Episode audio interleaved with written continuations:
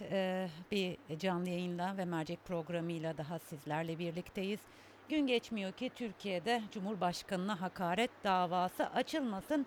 Her gün farklı farklı davalarla karşılaşıyoruz.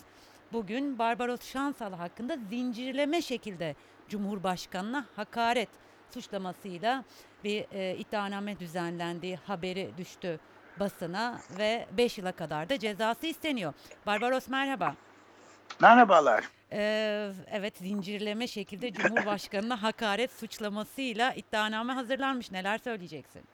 Ya ben geçen hafta tebligat avukatıma ulaşmış. O beni aradı. O da çok güldü. Çünkü e, iletiler retweet. Yani başkalarının iletilerini retweet etmişim ve yorumlamışım. Üstelik eleştirerek yorumlamışım tweetleri. Mesela bir tweette e, Fethullah Gülen cemaati Cumhurbaşkanına AIDS bulaştıracak haberi var kendi medyalarında. E, ben de bu dokunarak bulaşmaz, vücut sıvılarıyla bulaşan bir hastalıktır demişim. Hı hı. Bunun gibi e, içinde hiçbir şekilde hakaret, taciz, hedef gösterme, kaba ve saldırgan iletiler içermeyen, üstelik hiciv ve ironiyle gerçekten bu haberlerle dalga geçen dört tane retweet, bana da ait olmayan dört tane retweet gizli tanıkla CİMER üzerinden şikayette bulunulmuş. 2-3 yıl önceki tweetler ve e, tabii e, Adalet Bakanlığı da Avrupa İnsan Hakları Mahkemesi'nin e, kararlarına aykırı olan bunlar savcıların soruşturma görevi yoktur. Adalet Bakanlığı savcıya talimat ve izin vererek böyle bir iddianame hazırlanmış. Ee, aslında dönüp baktığımızda evet, pek çok e, kişi hakkında Cumhurbaşkanına hakaret davası açılıyor ama Barbaros sanki sen söz konusu olduğunda daha fazla bir baskı, daha Evet fazla... mesela bakın mesela bakın Ece Erken Beyaz TV'de benim hakkımda kişilik haklarımı, özel hayatımı, ticaret hayatımı son derece ağır hakaret ve hedef göstererek yaptığı eleştiriler ki bu suçu birden fazla işledi. Cezasızlık devam ediyor. Suç duyurularında bulunmamıza rağmen hakkında soruşturma açılmadığı gibi ifadesi de alınmıyor. Gene Ocak ayında tüm dünyanın gözleri önünde Atatürk Havalimanı'nda canavarca hislerle öldürülmek üzere linç edilişim zaten hafızalarda taze olarak yerini kuruyor. İki buçuk yıl sonra başlayabilen davanın alo Ha, du- duyuyorum sizi, Ha, duyuyorum lütfen ha, et. evet, iki buçuk yıl sonra başlayan davanın e, son duruşmasına gittiğimizde yargıç mazeret bildirmiş gelmiyor, tanıklar ve sanıklar gelmiyor, avukatları gelmiyor ve üç ay daha erteleniyor, üçüncü yılına giriyor, cezasızlık devam ediyor. Gene e, İslami basının bir tanesi beni hedef göstererek ateist hain Barbaros Şansal başkanlığında ateistler toplanıyor diye manşet atıyor. Biz savcılığa suç duyurusunda bulunduğumuzda buna basının ifade özgürlüğü olarak cevap alıyoruz. Yani e, evet şahsıma yönelik e, bir karalama kampanyası, bir hedef gösterme e, düzenli olarak yapıldığı kanaatine varmaya başladım.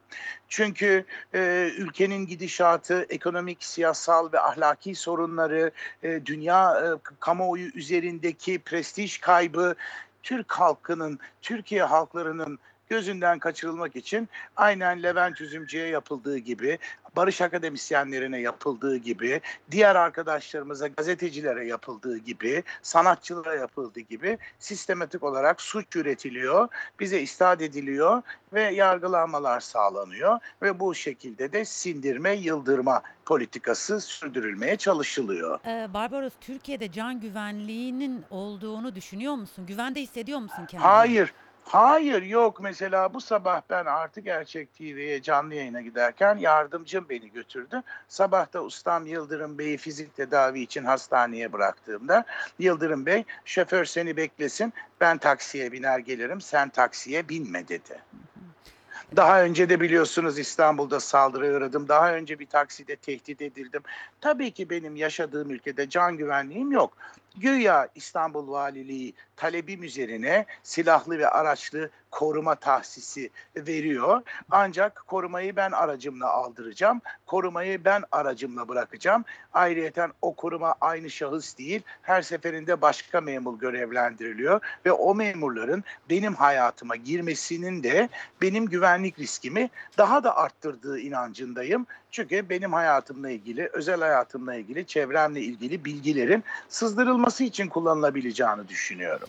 Peki acaba e, Barbaros bu baskı ve bu e, özellikle sana yönelik e, linçin artmasının nedeni senin ülkeyi terk etmeni sağlamak için yapılıyor olabilir mi? Açıkçası benim aklıma bu geliyor dışarıdan baktığım zaman. Aslen öyle yapılıyor ama bildiğiniz gibi ben bu ay Belçika'da sahip olduğum oturma ve çalışımı da iptal ettim özellikle. Ben Türkiye Cumhuriyeti pasaportu taşıyorum. Türkiye Cumhuriyeti vatandaşıyım. Türkiye Cumhuriyeti'nde istihdam yaratıyorum, KDV ödüyorum, vergi ödüyorum, yatırım yapıyorum. Yani Türkiye Cumhuriyeti Devleti'nin ve anayasasının ilk emri vatandaşlarının can ve mal güvenliğini sağlamaktır. E, aslında senin gibi e, e, ünlü diyeyim e, belki kızarsın ama e, Kızıyorum biliyorsun. Evet, evet.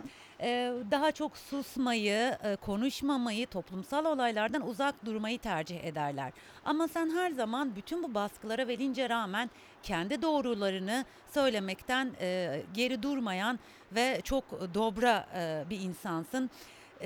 Bunun için mesela çevrendeki insanlar seni eleştiriyor mu? Hani Barbaros biraz daha sakin ol çünkü çok fazla hedef gösteriliyorsun diyorlar mı? Veya senin onlara tepkin oluyor mu böyle bir talep geldiği zaman? Yo mesela bunlar durup durup sümen altından çıkarılıp servis edilen dosyalar ve 29 Aralık'ta kumar masasında dolar dalgalandıran malum sermayenin bir kadınının başının altından çıkan işler. Yani biz bunları kimin ve kimlerin yaptırdığını biliyoruz. Ancak benim üzerimden oluşturulmaya çalışan hedef gösterme, halkı kin ve nefretle düşmanlığa itme, benim can güvenliğimi, yaşam hakkımı ve vücut bütünlüğümün dokunulmazlığını ihlal etme çabaları bir işe yaramaz. Bakın bu topraklarda Uğur Mumcular, Hrant Dinkler, Abdi İpekçiler neler neler gördü bu toprakta. Benim canımın çok önemli bir kıymeti yok. Ama benim gururumun, ideallerimin, laik, demokratik, sosyal hukuk devleti olan Türkiye Cumhuriyeti'ne inancımı bu yıldırma ve baskı politikaları değiştiremez. Ee, Barbaros geçmiş olsun diyelim. Ee, bakalım e, nasıl e, sonuçlanacak bu davalar? Son Ben olarak size söyleyeyim nasıl sonuçlanacağını. Yani 5 yıla kadar hapis sistemiyle açılan bir dava. Sübütay delil yok. E, ayrıyeten hakaret yok. Bir şey yok. Duruşma görülecek. Duruşmadan belki 2 yıl, bir buçuk yıl bir ceza e, mecburen çünkü yargıçların kafasında kılıç dönüyor. Bakın geçen gün İzmir'de tanık dinleme davasında KHK ile İstanbul Valisi Vasip Şahin'in korumaya aldığı havalimanındaki sorumlu polislerden biri yazılı ifadesinin üzerine yazılı ifadesiyle çelişen ifadeler vermeye başladı mahkeme salonunda. Ancak yargıç bunu kayda geçirmek yerine mahkemeyi tatil etti. Çünkü suçun organize olduğunu kayda geçirerek emekliliği yaklaşmakta olan bir hakim görevini kaybetmek istemedi. Hukuk eğer ölürse ülke ölür. Önce hukuku, hukukun üstünlüğünü, adil ve acil yargılanmayı ve hakkaniyetli yargılanmayı bir tesis etmeliyiz. Bunun için de mücadele etmeliyiz. Ee, Barbaros sen de telefondayken dilersen 10 Aralık'taki e, etkinliği de duyuralım dinleyicilerimiz, dinleyicilerimize. Duyuralım. Ee, Barbaros Şansal 10 Aralık'ta Berlin'de olacak. Eş, genel yayın yönetmenimiz, yönetmenimiz Can Dündar'la birlikte aslında linç kültürünü konuşacaklar. Tabii etkinliğin detayları sosyal medya hesaplarımızdan da duyurulacak. Barbaros seni dört gözle bekliyoruz. Görüşmek üzere. Bu hafta Prag'da Türkiye demokrasisi, insan hakları ve linç kültürü üzerine Cuma günü bir konferansım var.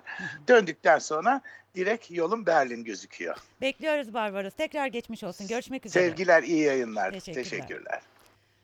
Özgöz Radyo dinleyicileri yayınımızın başında da aktardığımız gibi aslında Türkiye'de gün geçmiyor ki Cumhurbaşkanı'na hakaret davaları, haber haberleri basına düşmesin. Bugün de onlardan nasibini alan biri Barbaros Şansal'da aslında Barbaros Şansal'la ilgili zincirleme, Cumhurbaşkanı'na zincirleme şekilde hakaret suçlaması kapsamında iddianame düzenlendi ve 5 yıla kadar hapsi istendiği e, istendiğini biliyoruz. Barbaros Şansal telefonumuzun ucundaydı ve aslında neler hissettiğini aktardı. Kendisine ait tweetlerin olmadığını, retweetlediği tweetlerin e, suç e, delili olarak dosya kapsamına alındığını söyledi ve tabii ki Cimer üzerinden e, ismi belli olmayan kişilerin şikayeti üzerine dedi yapılan baskıları çok umursamadığını ve e, aslında doğru bildiğini söylemekten de çekinmeyeceğinin altını çizdi Barbaros Şansal.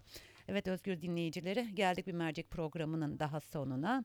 Yarın farklı konu ve konuklarda birlikte olmak üzere şimdilik hoşçakalın.